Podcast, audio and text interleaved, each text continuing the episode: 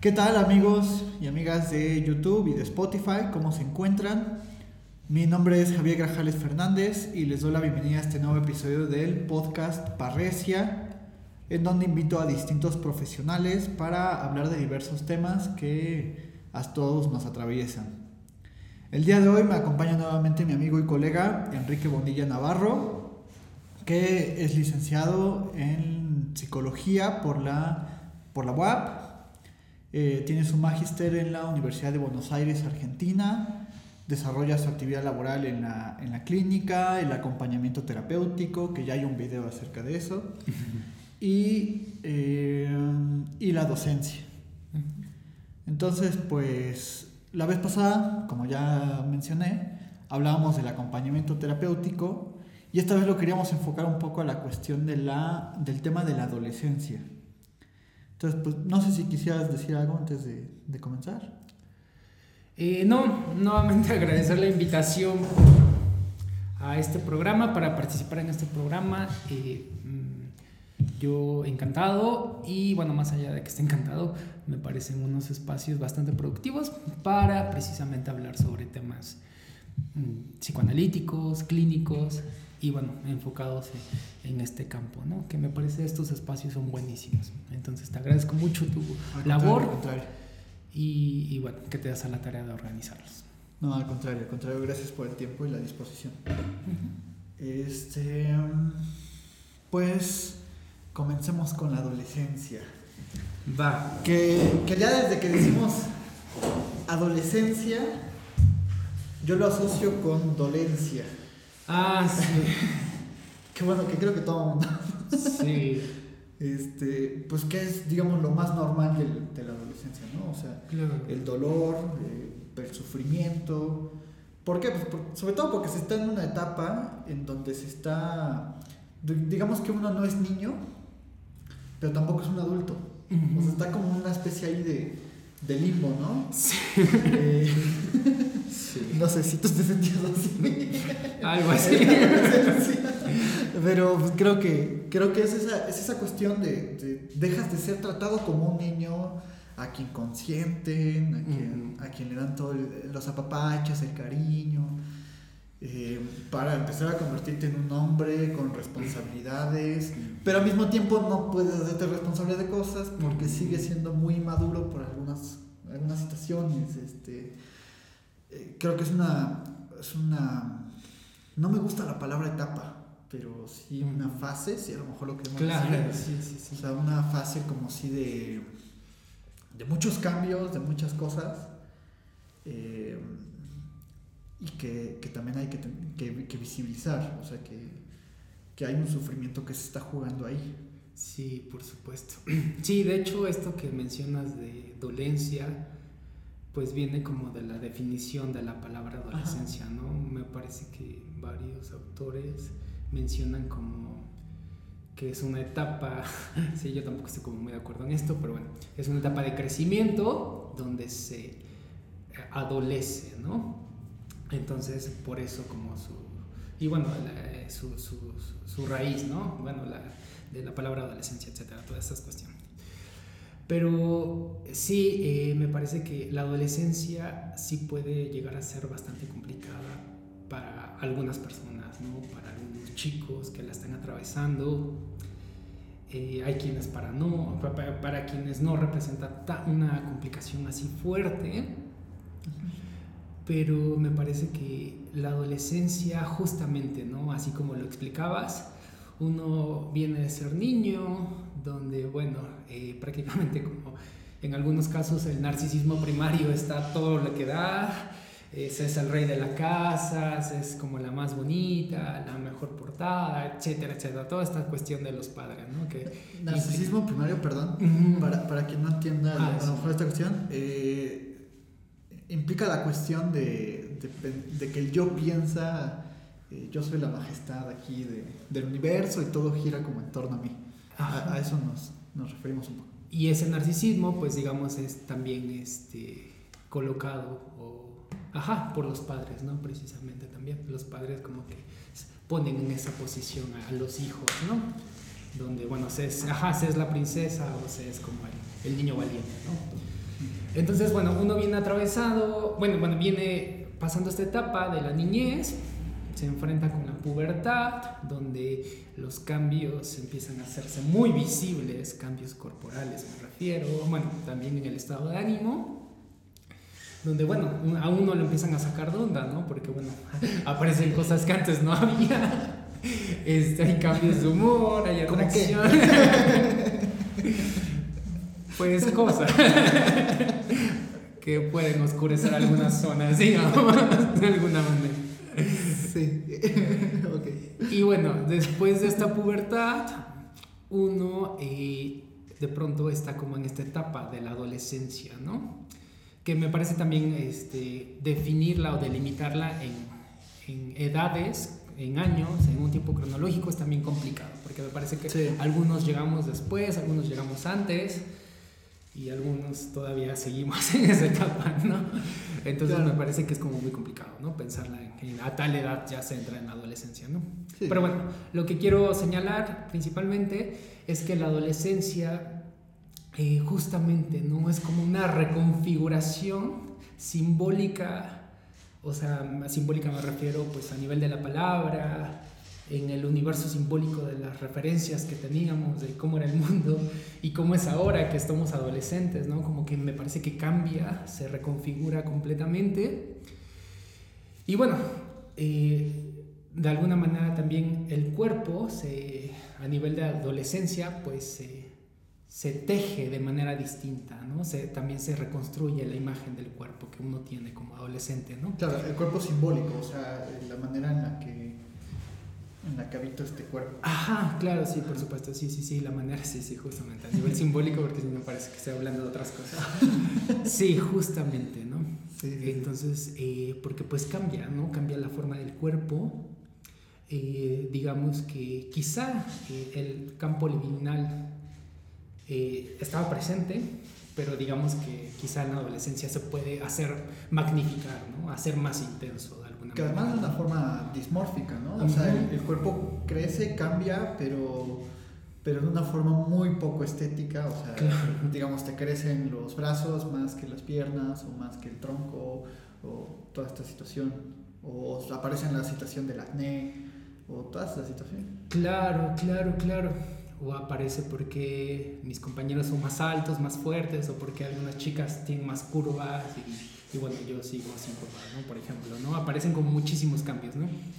Entonces eh, es como una etapa bastante complicada para algunos chicos, ¿no?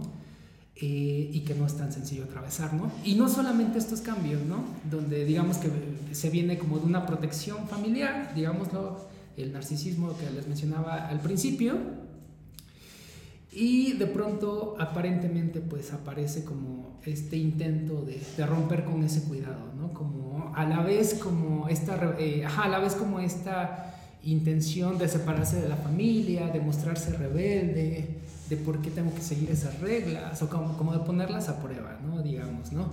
¿Por qué tengo que hacer lo que me dicen? Si el adolescente en alguna de alguna manera se cree o se siente grande, ¿no? Como para ya tomar sus propias decisiones, ¿no?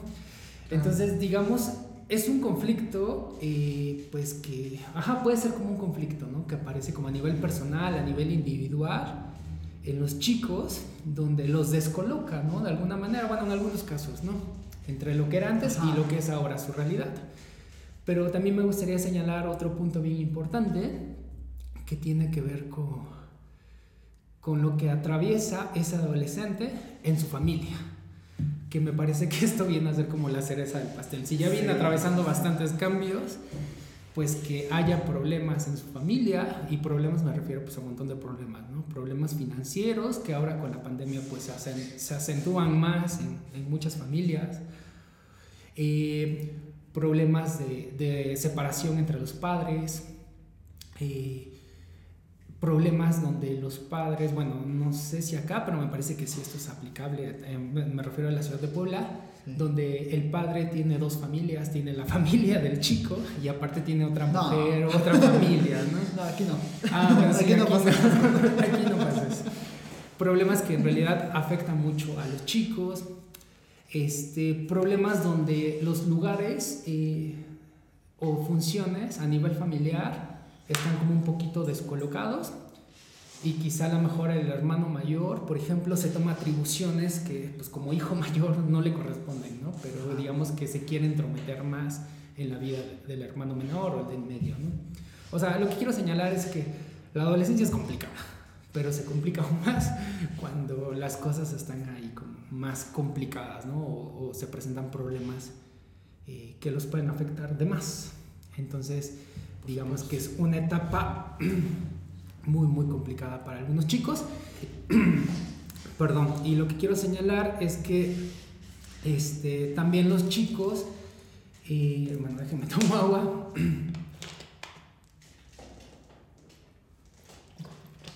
Bueno, en esta etapa de la adolescencia, los chicos se encuentran en la preparatoria, en la universidad, que también puede cuestionarse, ¿no? O sea, porque la universidad la iniciamos a los 18, 17 años en promedio. Pero nuevamente, como no es una etapa, o sea, yo pienso que, que hay... Para empezar, hay niños de 50 años. sí. o sea, entonces, ¿por qué no podría haber como un adolescente de 60? Como de 40 años. Bueno, no tengo 40, pero. pero por ahí sí, claro. Pero por ahí vamos. Claro, por ahí vamos. Entonces, ajá, justamente lo que quiero situar es esto, ¿no? Que a veces a los chicos en esta etapa escolar Sí. se les exige mucho, se espera mucho de ellos, que, pues, que no reprueben, que saquen buenas calificaciones, que se pongan así como muy listos en la escuela, pero precisamente, ¿no? Se deja de lado que los chicos eh, pues están pasando por situaciones difíciles, ¿no? A nivel personal Claro. y a nivel relaci- de relación con sus padres o hermanos o familiar, ¿no? Y que justamente que para un chico pues no es tan sencillo eh, estar estudiando y cumpliendo con todas sus tareas, porque si hay problemas en su casa, hay preocupaciones, hay falta de dinero, hay pleitos con los padres, o hay como estas irresponsabilidades. O, o el simple hecho de que no le expliquen las cosas. Porque, por ejemplo, o sea, yo por eso decía, adolescencia, o sea, como que la esencia es el dolor, este, pero es un dolor porque, digamos que como niños, pues estás acostumbrado a que todo, todo gira como en torno a ti, a tus caprichos, Claro. no tienes ninguna responsabilidad fuerte ni nada por el estilo. Y a medida que uno va creciendo, empieza a desempeñar ciertos roles culturales eh, diferentes que, que implican ciertas exigencias distintas a las de un niño y que, que el adolescente, pues a lo mejor de ahí también viene un poco la rebeldía, o sea, de este contacto con una realidad que no coincide con mi placer o Ujú. con mi persecución de placer Claro. eh, y, que, y que necesita a veces también como, como ese apoyo de, de, de alguien que, que le diga, oye, está bien, este, la realidad no siempre tiene que coincidir, o sea, que se ve muy reflejado en los memes, por ejemplo, no sé si has visto uno donde dice, eh, yo a los 15 años cuando tuve una decepción amorosa, y sale así el, el adolescente haciendo un drama terrible, yo a los 40 años con una, con una decepción amorosa, ya está el tipo como acostumbrado, Claro. como así, no, pues sí, así es la vida. Sí, sí, ahorita de los memes puedo asociar uno, perdona mi dispersión, pero justamente antes de venir aquí Está bien, está bien. estaba en las redes sociales y vi un meme, ¿no? Donde aparece, es muy tonto, pero bueno, Patricio Estrella, Bob Esponja y Calamar, como representando como las etapas de la vida, ¿no? Entonces, no sé si lo has visto ese meme, Patricio Estrella es como, representa como esa etapa, ¿no? Como idealista, como de, pues no pasa nada, ¿no? muy boba. como muy boba, ajá.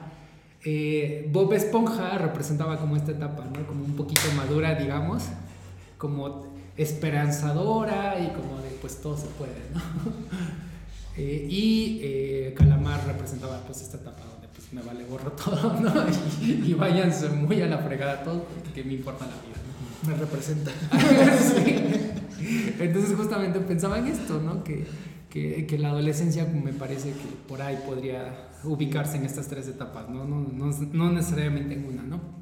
Pero bueno, más allá, eh, dejando de lado esta dispersión mía, eh, sí quisiera comentar eso, ¿no? Que a veces a, a los adolescentes se les exige, pero no se les explica qué es lo que pasa en, la- en su casa, cuáles son los problemas, o bueno, sí se dan cuenta de los problemas, pero no se les, no se les toma en cuenta, se les exige y aparte aparecen o, los hacen ver como si nada pasara, ¿no? O a ti porque te tiene que afectar si tú te tienes que enfocar en el estudio, ¿no?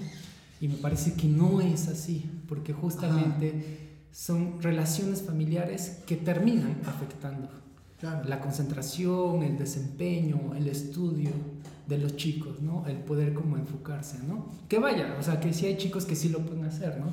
Pueden seguir llevando a cabo su carrera, pueden seguir estudiando, pero siempre con esta angustia o con este afecto de, de dolor, de pena, de pena en el sentido de que, bueno, ellos quisieran como que las cosas fueran de otra manera, que no hubiera tantos problemas y que de alguna manera los desconcentran.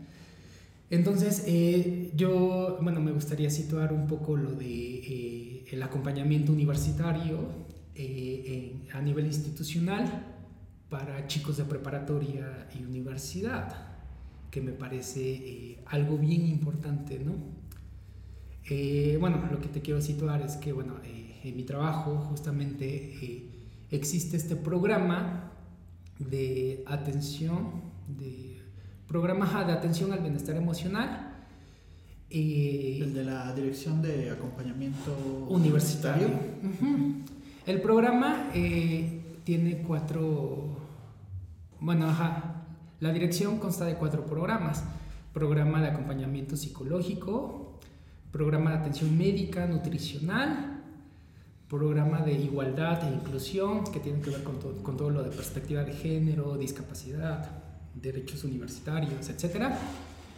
Y un programa de asesoría y mentoría. ¿no? Pero bueno, eh, lo que me gustaría enfocarme sería más en el programa de acompañamiento universitario, que es de atención psicológica o atención al bienestar emocional.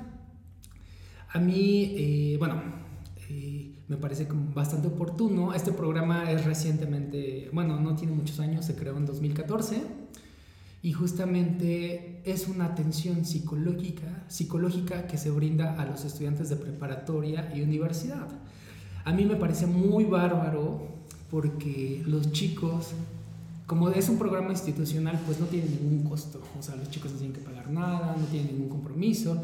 Tampoco es que se les condicione, como que, bueno, si quieres un punto más o si no quieres reprobar te tienes que inscribir. No.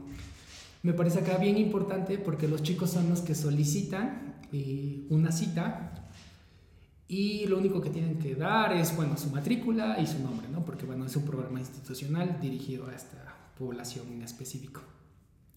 Pero me parece bien importante porque si estamos hablando de, de, lo que es la adolescencia, de los problemas que atraviesan con su familia o en su grupo social, y, si hablamos como de la exigencia de, una institución donde tienen que, que, bueno, pues aprobar las materias, que claro, está bien, ¿no? Pero digamos que si no eh, hay este tipo de recursos para los chicos que los puedan apoyar, me parece que sí sería muy complicado y sí sería un factor para abonar a, pues, a la deserción, a, a, prolongarse estudiando muchos años la carrera o al no enfocarse, ¿no? Entonces me parece bien importante que exista este tipo de programas a nivel institucional, donde los chicos puedan acceder, digamos que, pues, no sé si decirlo así, pero por convicción, ¿no? Por, por ellos mismos, ¿no? Entonces, eh, bueno, es este programa que no sé si habría chance de... Sobre todo porque, bueno, o sea, creo que la adolescencia, como, como decíamos al inicio, si tiene que ver con el dolor y el sufrimiento, pues también, eh, digamos, el acompañamiento terapéutico, ya para entrar también en, materia, eh, implica también atención a ciertos problemas como lo, son la depresión, eh, la ideación suicida, los, los intentos también eh, suicidas, las adicciones, pues todas estas situaciones que ya sabemos, ¿no? O sea, las, las enfermedades de transmisión sexual, todas estas situaciones. Sí. Y creo que es importante, sobre todo porque, bueno, entiendo que a lo mejor el acompañamiento terapéutico tiene una función pedagógica en ese sentido, o sea, irles mostrando también eh, qué pasa o qué hacer con todas estas cosas. Mira, lo que te puedo decir del acompañamiento universitario es que es un espacio en el que los chicos pueden contar y te lo puedo decir de esta manera. Yo he atendido varios casos ahí donde los chicos, a pesar de tener buenas relaciones con amigos, amigos de confianza, tener buenas relaciones con su familia, a pesar de todo eso, buscan un espacio donde puedan ser escuchados sin ser juzgados, sin ser regañados, sin ser como expuestos a observaciones o a cuestiones de este tipo de pues es que estigmatizados. Ajá estigmatizados o cuestiones de que pues ya deberías de cambiar de opinión deberías de hacer esto como entre comillas imposiciones no eh, me parece que es bien importante este espacio porque finalmente a pesar de que existan estas buenas relaciones en el grupo social de los chicos buscan espacios donde ellos puedan como hablar sin ser juzgados y hablar, digamos, con, pues, con toda la confianza de alguna manera, ¿no? Hablar sobre lo que ellos consideran, sobre lo que son sus tiempos. Esto es bien importante, trabajar como la cuestión de la temporalidad con los chicos, porque siempre parece que para los padres o para el otro aparece como la dimensión de la prisa. Y, y, los chicos, bueno, es que para mí va bien, ¿no? Y me parece que eso es lo, que, lo que damos lugar en, en la dirección de acompañamiento universitario, ¿no?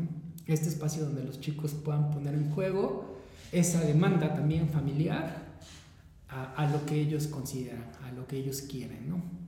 Entonces, como que me parece bien importante que, que, los chicos puedan contar con este espacio y sobre todo, ¿no? Digamos, la, la facilidad. Claro.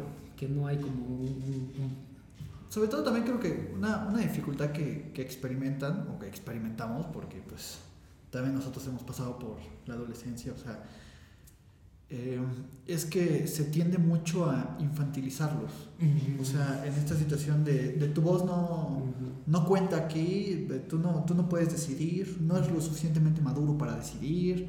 Eh, y entonces llegas, llegas a lo mejor con tu pareja a casa y entonces te dicen, no, pero tú no estás en edad para eso. Como, como que no les dejan tomar ciertas decisiones por esta situación de de tú eres muy infantil o no, no conoces mucho las consecuencias, este, todo esto, que también a ellos como que los, los apachurra, uh -huh. o sea, porque es como esta cuestión, pues, también quiero ser tomado en cuenta, o sea, y yo veo mucho, yo no trabajo en acompañamiento terapéutico, pero pues vamos, o sea, sí he trabajado con, con alumnos y con pacientes, o sea, eh, universitarios y de prepa también, o sea, que llegan de la prepa y sea, yo daba clases y me, me, sorprendía muchísimo, la, o sea, que yo terminaba de dar una clase y se acercaban y, profe, ¿puedo hablar con usted? Claro, es que me siento muy triste yo así como, pues, ¿qué pasó? ¿Te cobró Hacienda? claro. ¿Te divorciaste? claro, claro. dice, no, es que eh, fulanita no me hace caso y me siento muy triste. Y que, uno, y que uno lo piensa, por supuesto, en su posición de adulto y dices espérate a que te cases, ¿no?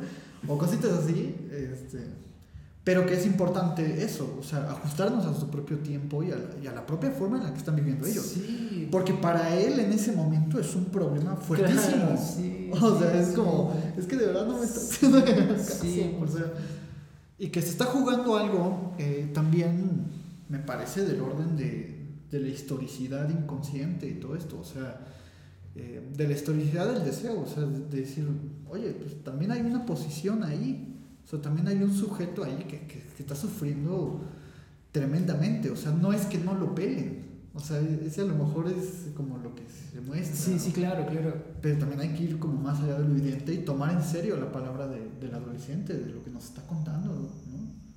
Sí, justamente en la adolescencia puede aparecer esta vertiente del infantilismo, de minimizar por lo que está atra atravesando el adolescente y pareciera que para el adulto es como de, ay, o sea, no le hagas, ¿no? O sea, mejor ya ponte a estudiar, deja de aflojar, deja de pensar en tonteras y, y, no, o sea, como despreciar, desestimar lo que el adolescente está pasando. Y justamente así como lo ejemplificas, me parece que es la, la cuestión fundamental, ¿no? Por la que los adolescentes buscan en quién confiar, en quién acercarse y quién los escuche, más allá de que minimice o desestime por lo que están pasando.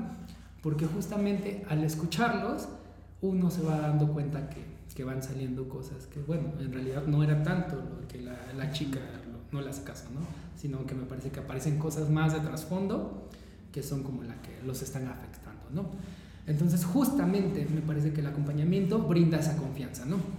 Y bueno, también lo que te quiero decir es que he atendido casos donde aparece la otra vertiente, ¿no? Donde, eh, o, sea, les toma como niños, como, bueno, no sabes lo que dices, o la otra vertiente donde se les toma como adultos, ¿no? Así como que, a ver, aguanta. O sea, es el hijo de la familia, está estudiando, está en una edad, pues digamos, todavía de adolescente, pero se les exige, se les exige que tengan que aportar dinero, se les exige que vaya a trabajar, que digo, está bien, o sea, estamos viviendo condiciones muy difíciles, pero hay modos de exigirles y de pedirles a los chicos, y hay ¿no? límite, y hay límites, ajá, porque se les exige dinero, cooperar en su casa, ver a sus hermanos menores, entonces me parece que ahí los lugares y funciones simbólicos en la familia pueden estar un poquito descolocados, desorganizados, y es cuando el adolescente pues digamos se siente pues angustiado o se siente como desbordado porque pues tiene 20 años y resulta que tiene que cuidar a la hermanita de 3 años, ¿no? O eh, tiene algún ingreso por alguna beca, algún trabajo y resulta pues, que tiene que dar ese dinero que digo, está bien, pero hay diferencias, ¿no? Una diferencia es que los padres puedan preguntarle si él desea cooperar o aportar algo para la casa, que digamos es permitido y es válido, al modo de decirle, bueno, dame lo que estás ganando por la beca, por el trabajo, porque tenemos que pagar la renta, ¿no? Me parece que es una diferencia abismal, ¿no? En cómo posicionan o qué lugar ponen al chico, ¿no? O al contrario, como dices, o sea, también chicos que quieren empezar a trabajar, o sea, con trabajar me refiero como, o sea, incluso personas que dicen, pues voy a trabajar en una papelería, a lo mejor ayudando, ¿no? Este, o sea, ni siquiera es una jornada laboral completa, ni o sea, es a lo mejor para irse ganando un poco su dinero y que no los dejan. Ajá, sí, y es como, pero, ¿por qué no los dejan? Sí, exactamente. Sí, también es como una forma de ellos también ganar cierta independencia. Claro. yo a, a, mis pacientes cuando, cuando son adolescentes, siempre les pido también que ellos paguen algo. O sea, que, que no tiene que ser forzosamente con el, con el billete y así, sino pues a veces pues, dibujos o si se dedica a tal cosa, ¿no? O sea, que, que haya un intercambio, digamos, que, que también a él le cueste. Porque a veces también esa es la situación con la famosa independencia. O sea, eh, es que mis padres, mis padres no me dejan independizarme también tú que les pides permiso. y es como, también es, es una situación ahí curiosa, o sea, necesito que otro me dé la libertad para yo poder independizarme de el otro, o sea, de ese mismo otro. O sea, creo que es muy, muy interesante que también eh, permitir que ellos paguen, que, que ellos hagan un gasto y que ellos también asuman ciertas responsabilidades sí, por y ciertas consecuencias. Por supuesto también, también ¿por qué no? O sea, también eh, se supone que están en esta transición también eh, para ver un poco lo que es la vida, ir, probando cosas. Pues, si no, luego ahí tienes adolescentes de 60 años que, que, están como echándole la culpa a todos los demás y yo no hice nada. Sí, por supuesto. Me parece que en la adolescencia y en esta, en esta eh, nivel escolar o, bueno, transición escolar, preparatoria, universidad, aparecen estas cuestiones donde a veces los chicos quieren, pero los padres no los dejan, ¿no? O a veces donde los chicos no quieren y los padres exigen y, bueno, no hay como de otra cuestión, ¿no?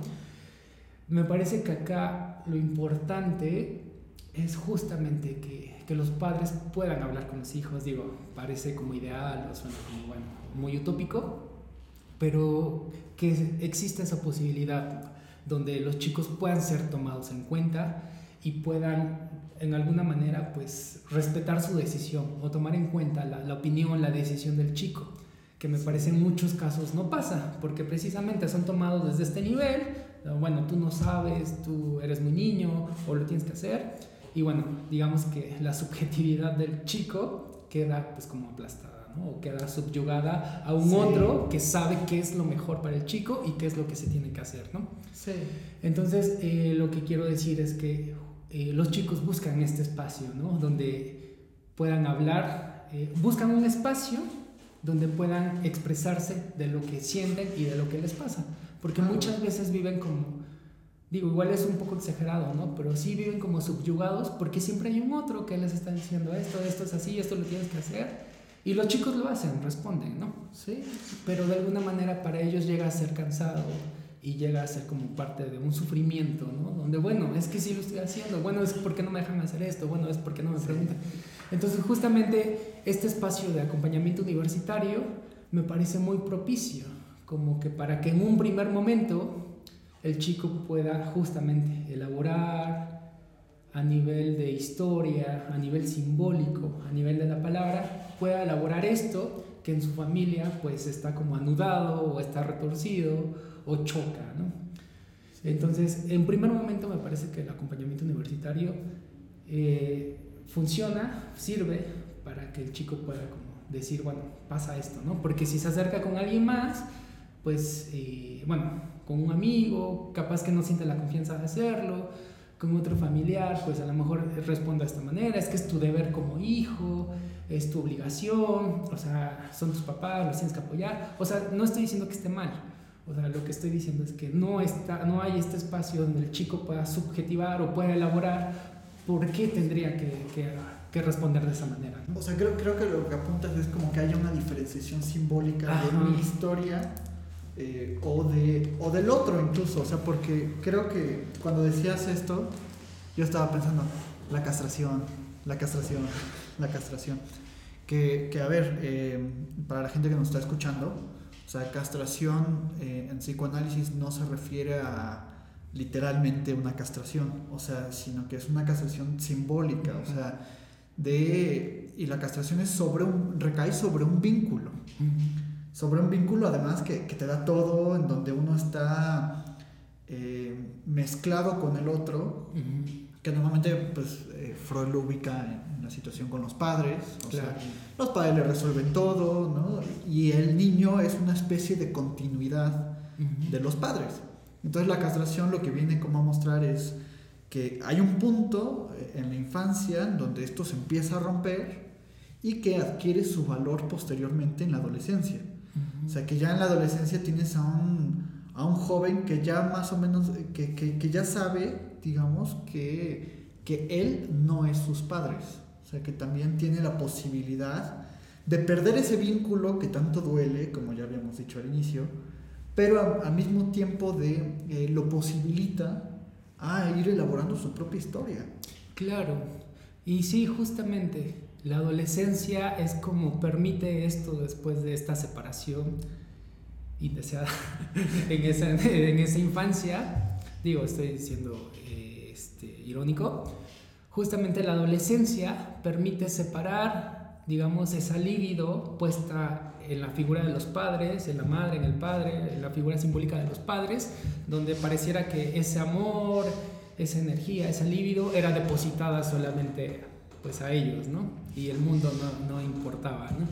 Justamente en la adolescencia, esa libido se separa de estas figuras y es puesta a los objetos externos, ¿no? Al mundo, a, la, a, las ganas de tener novia, novio, a las ganas de querer ser alguien, estudiar algo. Justamente digamos que esa libido eh, se puede como movilizar hacia objetos externos y no, ya no tanto al núcleo familiar, ¿no? Entonces la adolescencia, pues me parece que gratamente trae como consecuencia este movimiento de la libido, ¿no?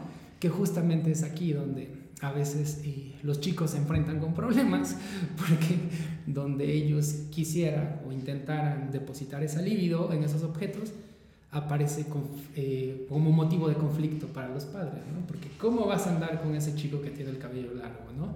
¿Cómo vas a andar con esa niña que se ve que nada más se la pasa con las amigas o usando minifaldas o que se ve de tal o cual forma, ¿no? Entonces, a mí me decían, por ejemplo, este, esa persona con la que estás es una mala influencia. Entonces aquí es donde aparecen los conflictos, porque justamente el chico que desea hacer como sus cosas, porque pues ya tiene como más edad, digamos, el cuerpo como que ya le empieza a dar para moverse más por sí, por sí solo, a los padres o al otro les representa un no. Un, y un no rotundo, ¿no? Es como que, y ni se te ocurra volver a hacerlo. Ajá, que la situación con la castración es que el primero que lo tiene que asumir son, son los padres. Ajá, sí, sí, sí. Eh, el primero que tiene que asumir esta diferencia simbólica entre el yo y el otro, es el padre. Sí. Son los padres quienes tienen que, que ir Sí. haciendo este corte, o sea, e ir permitiendo también que, que suceda. Sí, y me parece que cuesta más trabajo para los padres, ¿no? Que para el Sí, adolescente. por supuesto. Sí. Porque los padres como que siguen mantenidos en ese ideal. Eso es lo que te iba a decir. O sea, por ejemplo, es muy frecuente que cuando llegan a clínica la cuestión de la adolescencia, no sé si a ti te ha pasado, pero cuando llegan a la, a la clínica los papás con los adolescentes, siempre son los papás los que están hablando. Ujú. O sea, como, es que mi hijo está deprimido Sí. o está así, eh, cúrelo. Y además dices, yo, yo muchas veces me quedo pensando como, su hijo no es depresivo, su hijo es un adolescente. O su, hi- hay un famoso meme también que dice, tú no eres bipolar, solo eres adolescente. O sea, que es una situación también de, eh, a veces los padres escandalizan muchísimo también todos estos cambios y ellos mismos no, no tienen como este corte de, de decir, espérate, o sea, es, es normal que le estén doliendo cosas. O sea, y es normal que esté deprimido porque la Yoli no le hizo caso. Claro, claro. O sea, Sí.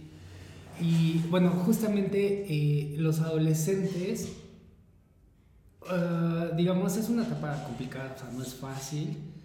Pero lo que quiero decir es que los adolescentes, vuelvo a, decir- a reiterar un poco mi idea, es que eh, los buscan con quién acercarse, buscan en quién confiar, déjame decírtelo, buscan con quién puedan expresarse sin, sin ser juzgados, sin ser regañados, sin ser criticados, sin que les digan que esto no es así. O sea, sea lo que sea, los chicos buscan con quién acercarse.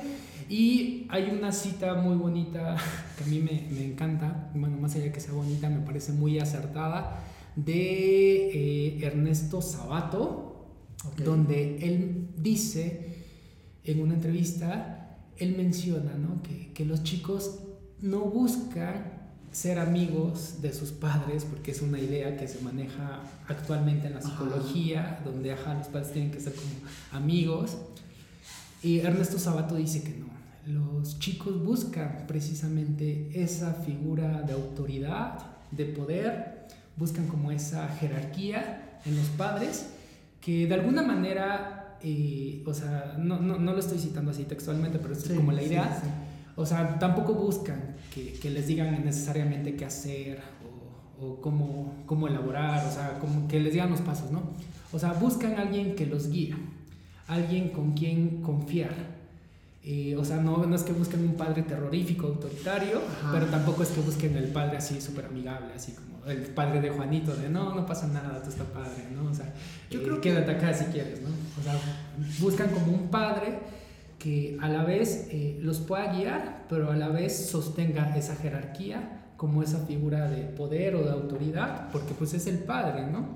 Sí. Entonces digamos que buscan esa relación asimétrica donde el padre tiene como ese poder, esa autoridad y el hijo pues es el hijo, ¿no? O sea, y me parece muy importante ahondar en esta idea porque justamente, ¿no? Uno se acerca, bueno, el, el adolescente se acerca con el padre porque pues lo ve de esa manera, ¿no? Como el que sabe, el que lo puede guiar, el que lo puede orientar, sin ser autoritario, pero tampoco sin ser tan libertario. Yo, yo creo que lo que buscan es alguien que los sostenga en la pérdida. O sea, así de fácil, porque a veces tan- así de bueno, así de fácil. Entonces, ¿por qué no lo hacen más? Eh, lo que buscan es eso, alguien que los sostenga en la, en la pérdida, en la falta, en sus propias angustias. O sea, yo me he dado cuenta de, yo en algún momento estuve como coordinador de un bachillerato y pues llegaban conmigo todas esas clases de problemas con las que ya te conté, ¿no? Y, y pues llegaban y creo que, creo que se acercaban mucho conmigo porque tenían esa confianza de decir, eh, o sea, ellos llegaban y me decían, es que estoy teniendo broncas muy fuertes en la casa. Y yo no les salía con respuestas ideales, así como de, es que a lo mejor deberías hablar con tus padres y ser más asertivo. Yo, yo no, o sea, yo me sentaba, escuchaba y decía, pues, esto a lo mejor no tiene esta solución ideal, Claro. perfecta, pero pues tienes este lugar en donde yo puedo también ayudarte a sostener esto, o sea, Claro.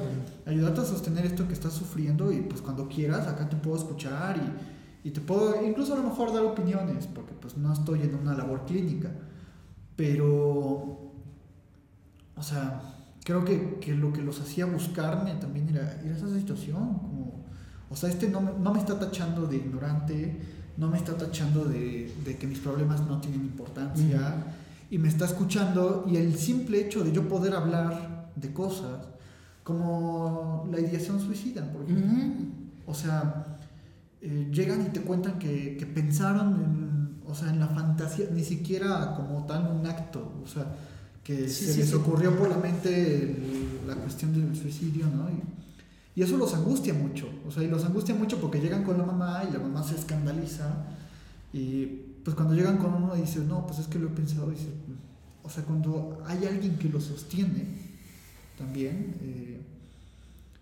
pues no sé, o sea, incluso a mí me parece que es algo como muy normal esa, esa depresión o, ese pensar, creo que todos en algún momento hemos pensado pues en el, en el suicidio o al menos una idea o una fantasía o un algo, por muy pequeña que sea y muy corta duración.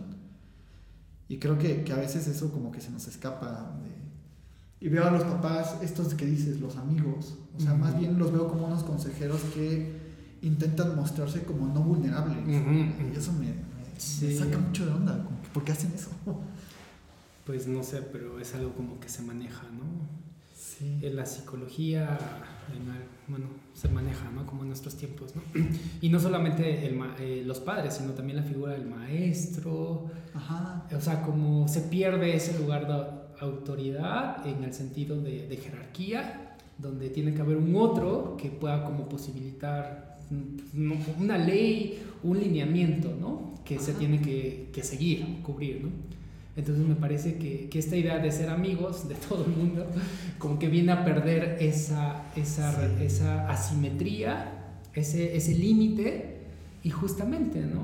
Pues bueno, si somos iguales, o si soy igual a mi papá, si soy igual al maestro, pues ¿para qué le voy a hacer caso, ¿no? Si no va a saber o, o qué, ¿no? Entonces me parece que se pierde demasiada esta dimensión subjetiva que el adolescente puede elaborar, ¿no? En cuanto Claro. a acabar un proyecto, en cuanto a estudiar, en cuanto a, a dimensionar, ¿no? Eh, digamos, eh, eh, la ley, o bueno, un lineamiento para llevar a cabo su, su vida, ¿no? Sí, porque además luego vas a tener al padre que te pide consejos. O sea, Ajá. que es como si el adolescente supiera. O sea, Entonces, eh, justamente los adolescentes, vuelvo a lo mismo, ¿no? Lo que buscan precisamente es esta, como esta orientación, esta guía, esta parte de, de ser escuchados y me parece que también la, la- la adolescencia puede ser como contradictoria, porque Ajá. por una ajá, contradictoria, porque bueno, es un adolescente, está, está experimentando, es rebelde,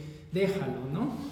Pero me parece que en muchos casos, y te lo digo como desde la experiencia clínica que llevo en, en este, en la DAO, es que a, pesar de esta aparente rebeldía, el adolescente busca generar este vínculo con Sí. un otro que pueda, así como lo explicaste Bárbaro, me parece, que pueda sostenerlo, ¿no? que pueda orientarlo para que pueda continuar en sus cosas el adolescente. claro. Entonces, finalmente, ¿no? Buscan con quién acercarse, buscan con quién confiar y buscan ser escuchados. Y digo, más allá de este ideal donde, bueno, tu familia va a ser funcional, los problemas se van a resolver, no, eso tampoco existe. Pero Sí. pero sí es, hay que escuchar a los adolescentes, puedo decir. que me hiciste recordar una frase de François Dolto, que creo que es una analista estupenda para Sí. pensar la adolescencia. Sí. François Dolto, Dolto eh, y ella dice, bueno, no hay niños ni adolescentes que se porten mal. O sea, el niño simplemente eh, siente a lo mejor, o sea, tiene como ciertas necesidades o cosas que tiene que hacer, que tiene que expresar, ¿no? O sea, por ejemplo, el niño está en un cine y se pone a llorar y no es que el niño piense así como voy a portarme mal este, y arruinarle la película a todos. que normalmente siempre me toca ir al cine esos días. o sea, no es que el niño esté deseando como molestar o fastidiar a los padres, sino que siente algo que no es capaz de poner en palabras, que no es capaz de, de colocar en otro lado. Claro. Y entonces pues, lo primero que surge es el, el llanto, o el grito, o el berrinche, o toda esta cuestión. Y que lejos de castigarlo, o, o- o decirle que eso no tiene lugar, o algo así, pues enseñarle también. O sea, eh, François es como muy partidaria de, de explicarles. Así como, estás en un cine, es una situación social, no, no puedes hacer eso. Comprendo que te sientas así, pero necesitas aguantarte, tú puedes aguantarte, o sea, cosas así, ¿no? O sea, Sí, me parece que es como sigue la línea ¿no? de lo que estamos hablando.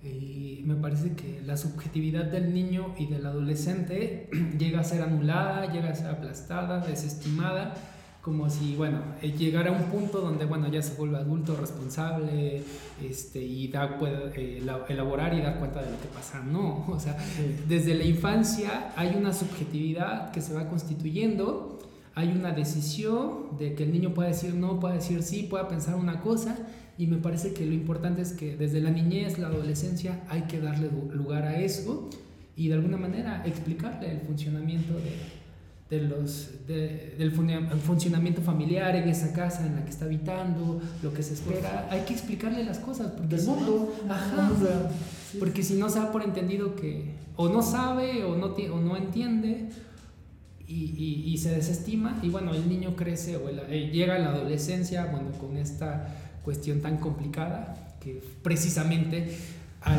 al, tener que entregar un trabajo, al tener que cumplir un horario de clase, al tener que prepararse para un examen final, pues no lo hace porque pues las cosas son como instantáneas o, bueno, las cosas son así y bueno, su elaboración del mundo viene completamente así como descolocada, ¿no? Entonces es como por ahí, como la la, cuestión ¿no? de, de, acercarse a los adolescentes y, y, de poderles dar ese lugar, ¿no? porque pues son sujetos atravesados por la palabra desde que salieron del vientre, bueno, desde antes de por sí, pero, y, o sea, son sujetos atravesados por la palabra y precisamente hay que dar lugar a esa palabra de la adolescencia sin desestimarla. Bárbaro. Sí pues ya llegamos otra vez al límite de tiempo. Ah, sí, creo que otra vez.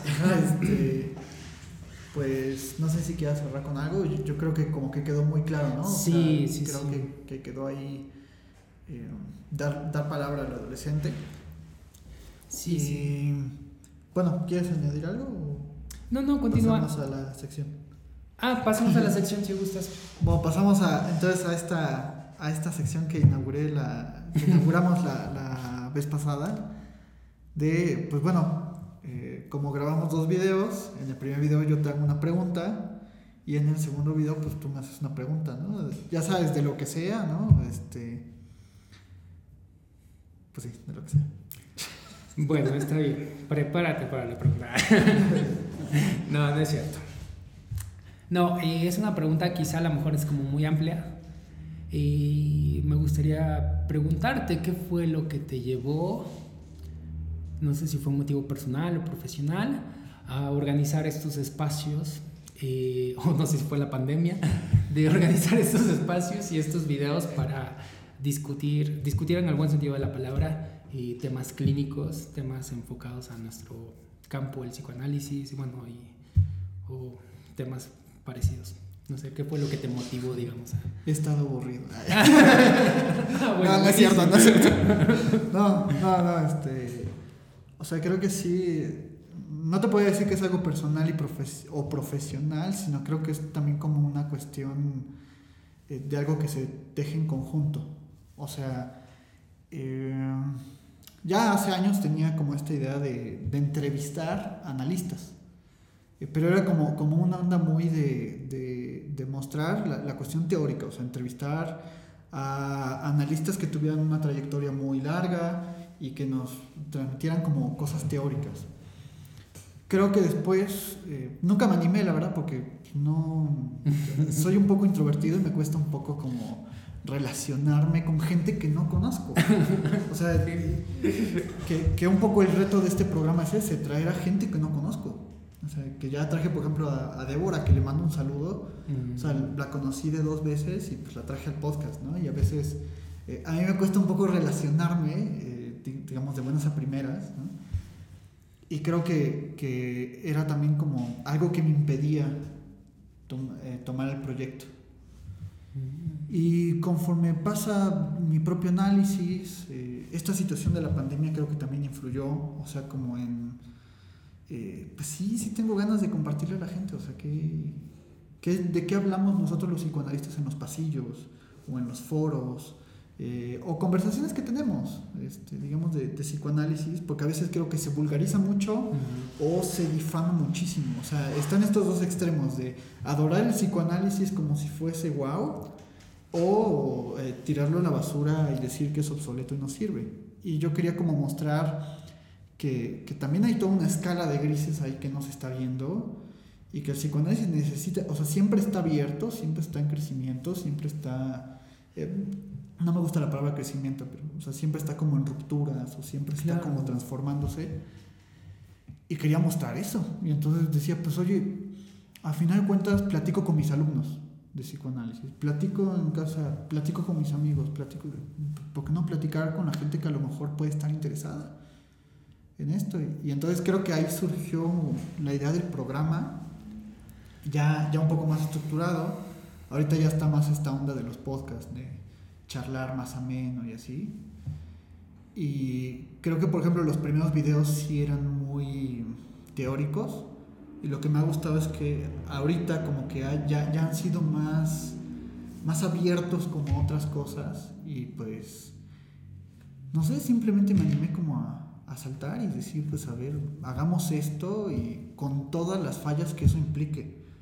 Por eso le digo a, a la gente, o sea, que, que siempre deje sus comentarios. Para mí son muy valiosos porque a veces... En la caja de comentarios. o sea, yo edito los videos, edito el audio, eh, pongo las imágenes y la cosa así. O sea, es un montón de trabajo. Pero, pero la verdad yo no, o sea, confieso mi total ignorancia y mi poca formación en eso. Yo no tengo ninguna formación en eso. O sea, edito cosas como sé, como puedo, ¿no? Eh, y a veces como que sí necesito esa retroalimentación a, a lo mejor de la gente. Eh, por ejemplo, algunos episodios he experimentado como en ponerle música de fondo. Y algunos episodios no. Y, a veces como que digo, yo no sé mucho de eso. Si la gente me ayuda como dándome su opinión, pues, pues lo agradecería muchísimo. Y me favorece a mí en la edición de video y todo. Y pues también creo que a ellos se les da un programa más, más lindo, ¿no? Por supuesto. Y pues para cerrar también, creo que me estoy extendiendo mucho. es que sí es un poco extenso, ¿no? No hay problema. Pero eh, sobre todo creo que la intención del podcast es traer a gente distinta. O sea, por eso no tengo a nadie fijo. Porque es la intención de, pues a lo mejor yo estoy fijo, pero traer a gente distinta, que no conozco mucho, o incluso eh, en algún futuro también tengo pensado con con gente con la que a lo mejor he tenido roces o controversias, o a lo mejor no hay roces ni controversias, pero sí hay diferencias. Eh, también el punto es traer a esa gente diferente, o sea, que vengan y opinen y que haya diversidad y que la gente también se haga, se haga una idea, ¿no? O sea, porque a veces cuando, lo que yo me percato de mis alumnos es que, que a veces tienen como esta creencia de que, de que todos pensamos igual y todos somos iguales, ¿no? Y, no, para mí es también la diferencia, aunque eso a veces implique un conflicto, que vaya, el programa no deja de ser una reivindicación con, de lazo con el otro. creo que esa es la intención, eh, hacer lazo con el otro a través de, de un formato pues, actual. Por supuesto. Y bueno, ya nada más para cerrar, me parece que ahí podemos ver cómo se pone en juego o como dar rienda suelta al deseo, ¿no? Y me parece que eso es como fundamental. Y ya lo decía, bueno, Lacan lo cita, ¿no? O sea, me parece que acá cabe la pregunta, ¿no? Actuar conforme al deseo y me parece que en tu caso es un claro ejemplo, ¿no? Entonces, yo aprecio mucho estos espacios y te felicito mucho y me parece que es un, un, trabajo, un laburo, como dicen en Argentina, que no cualquiera lo, lo haría y, y, pues estaría invirtiendo su tiempo. Gracias. Entonces, muchas felicidades. Gracias. No, y también eh, aprovecho también para agradecer a la gente, ¿no? Que siempre, la verdad yo pensé que iba a subir un capítulo y pensé que, que ahí iba a quedar, ¿no? O sea, como que pensé que iba a haber muchísima resistencia, que iba a haber difamaciones y que iba a haber cosas, ¿no? Eh, o sea, la verdad es que yo tenía un escenario súper pesimista, Porque también soy así, Pero, Pero vaya, la verdad es que me he dado la sorpresa de encontrarme con otra cosa súper increíble, ¿no? Eh, mucha recepción de la gente. Y pues ya para cerrar también, eh, pues recordar a la gente que por lo mismo eh, espero sus comentarios en la caja de comentarios aquí en YouTube. Háganos público, vamos a platicar también y hagamos una dinámica entre quienes hacemos el video y quienes están del otro lado de la pantalla. También, bueno, pues recordate que te puedes suscribir, eh, picar la campanita, la verdad es que a mí me, me ayudaría muchísimo y te lo apreciaría bastante.